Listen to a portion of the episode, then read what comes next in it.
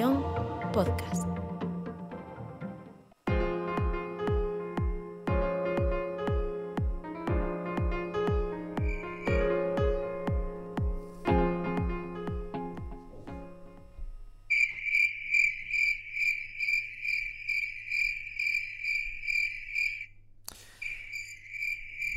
Y así podríamos seguir. Jesús Garrido, te veo con ojos... Qué fantasía. ¿eh?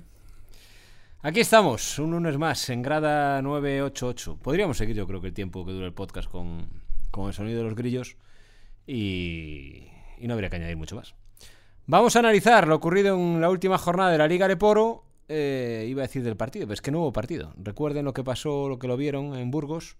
El Club Orense Baloncesto firmó uno de los peores partidos que se le recuerdan. No tuvo opción alguna. Desde el minuto 3 estuvo 37 minutos pues sufriendo para que acabase lo antes posible. Y lo peor de todo es que llueve sobre mojado, porque recuerden que viene con las dudas del partido contra el Oviedo. Hay que pensar en positivo, hay que cambiar el tono. Siguen quedando cuatro partidos y sigue llegando con una victoria. Incluso perdiéndolos todos, podría llegar. Aunque los cálculos ya son más complicados. Pero ¿para qué arriesgarse? Vamos a pensar que el COP puede ganar uno de esos cuatro partidos o más de uno. ¿Por qué no? Hay que cambiar el chip. Arrancamos este grado 988.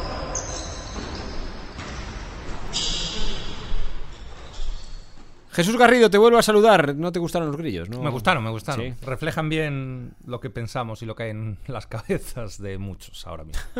En las cabezas. En las cabezas. ¿Qué, estará, qué, pens- qué pasará por las cabezas eh, del COP ahora mismo? Voy a empezar por los jugadores. ¿Qué pasará por la cabeza de los jugadores del COP un día como hoy? Pues yo creo que dependerá del carácter y eso ya no se entrena. Eso se tiene desde que eres pequeño. Habrá los que estén preocupadísimos, los que hasta algo cohibidos incluso con lo que pueda llegar, o espero que haya aquellos que les sirva como acicate, que tengan rabia, que tengan vergüenza torera y que el sábado eso se refleje sobre la pista. Pero eso es como el melón, hasta que se abre mm, no se sabe cómo está y eso es lo que va a pasar y lo vamos a ver el sábado contra Alicante. ¿Y qué pasará por las cabezas del entrenador? El entrenador sabe que tiene mucho trabajo por delante, mucho trabajo táctico con la pizarrita en la mano y mucho trabajo de diván, porque al final las muñecas y las piernas van al son de la cabeza y eso tiene que ser su preocupación. Y yo creo que ya lo empezó a jugar ese partido en la rueda de prensa, donde le hemos oído, incluso en otras derrotas mucho menos graves a nivel de sensaciones, más duro.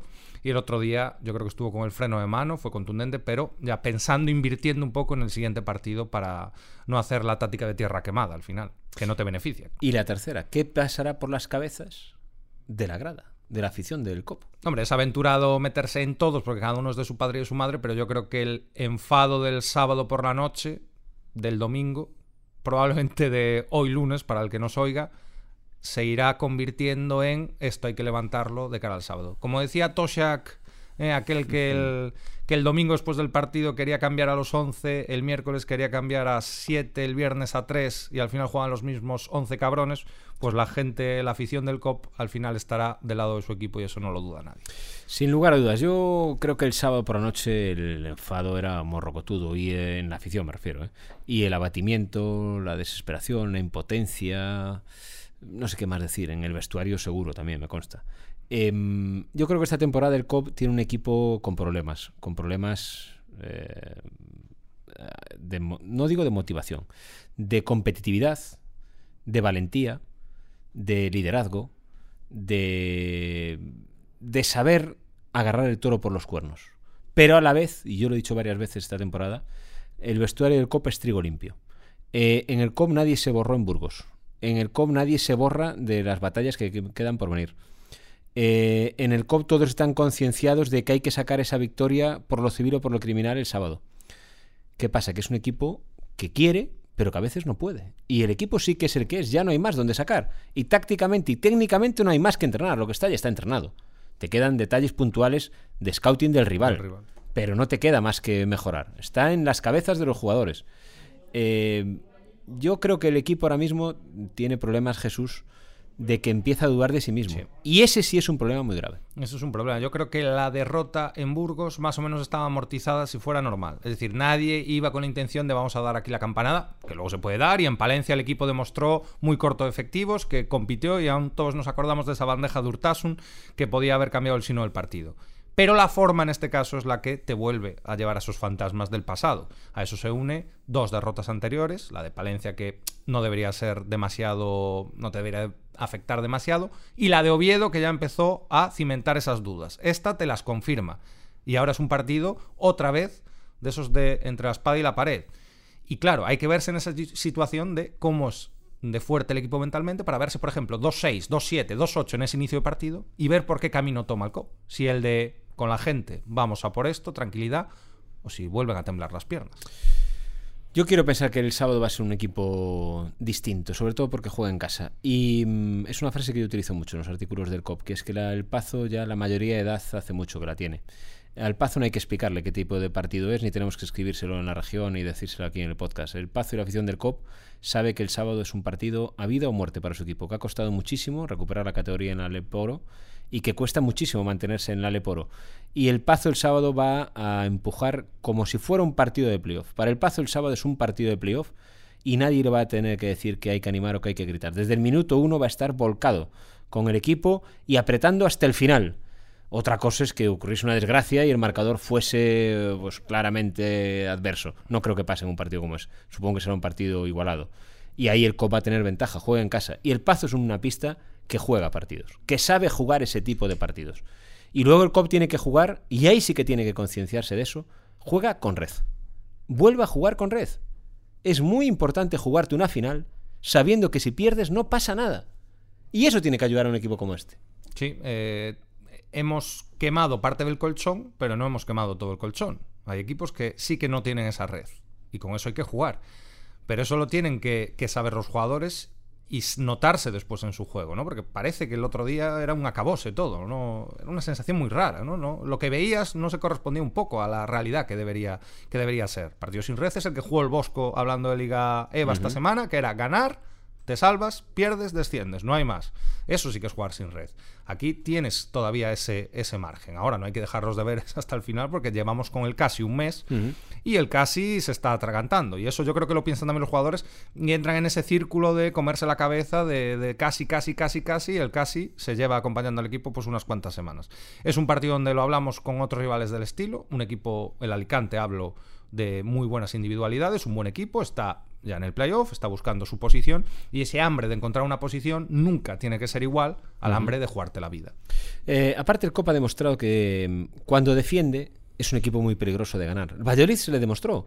Copa tiene que volver a defender. Eh, muchas veces nos centramos en los partidos, lo digo también siempre en lo de la puntería, en que hay que meter. Y aunque sea una ley no escrita, si tú defiendes bien, metes más. Es así de claro. Si tú tienes buenas sensaciones con tu defensa en ataque, también estás mejor. Cobb tiene que volver a recuperar su espíritu defensivo. El que le dio para ganar al Valladolid y el que le dio para controlar al Almansa. Que esas victorias, cuando las consigues, bueno, sí, es que es el Almansa. El Almansa viene de ganar en Andorra. Hmm. Es un equipo muy complicado de ganar también al Almansa. Cobb consiguió ganarle y con bajas. Pero tiene que volver a defender tiene que volver a estar 40 minutos intenso en el partido y tiene que volver a recuperar la sensación de que se está jugando la vida en lo que queda de temporada. Que para el club, que le paga, y para la afición, que le aplaude, es la vida, el partido del sábado. Y Cobb tiene que afrontar los partidos otra vez como si fuesen finales. Y yo eso sí creo, y lo dije hace un minutito, la plantilla es trigo limpio. Pero yo creo que después de la victoria de Almansa, el equipo ha dicho colorín colorado.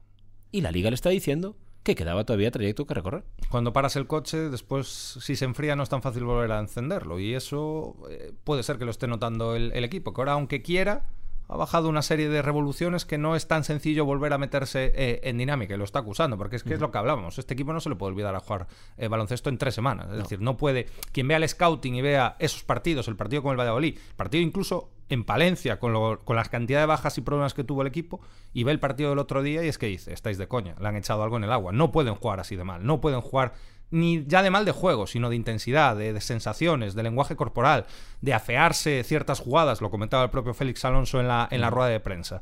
Parecía un poco, lo decías tú en la retransmisión, una frase que usamos mucho, descalzaperros, absoluto, aquello. Era, entonces, no puede ser que en dos semanas, en tres semanas, haya esa deriva, ese descenso de juego. Yo creo que ni tanto, a lo mejor, no lo sé, a lo mejor esos partidos fueron especialmente positivos, pero desde luego no tampoco. Sin duda, es a las siete y media, ¿verdad, Jesús? A las siete y media, media horita más tarde de lo habitual, un sábado en el Paz. A las siete y media, no hay excusa, aunque yo eh, aquí lo, el viernes tenemos otra vez podcast, pero no hay que recordarle nada. Ahora se le suena la campana cuando sabe que es un partido vital para su equipo y sabe que tiene cita. El sábado a las siete y media en el Pazo Paco Paz. No sé lo que va a pasar.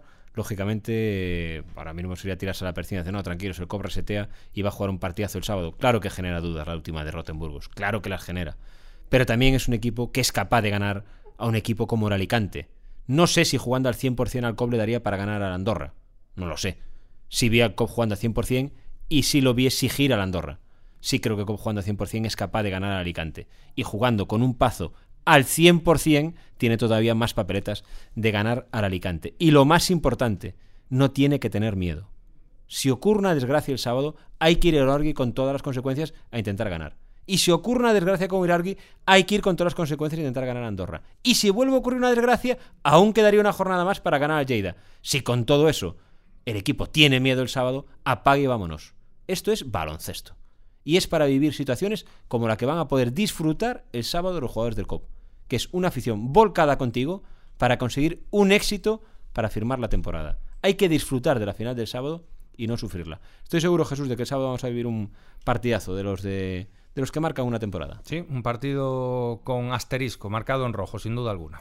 Jesús, muchas gracias. Un saludo. gracias a todos ustedes. Hoy empezamos, pues es un poquito con intentando poner una nota de humor, ¿no? Con esos grillos, porque el partido del sábado, hoy lo hablaba con un, con un compañero que es representante de jugadores y no había visto el partido del COP el, el sábado y me dijo, no, es que no sé si, si verlo en diferido. Y dije, hombre, pues es para pagarte si realmente lo ves en diferido. si tienes otras opciones. Es para, es para, es para pagarte.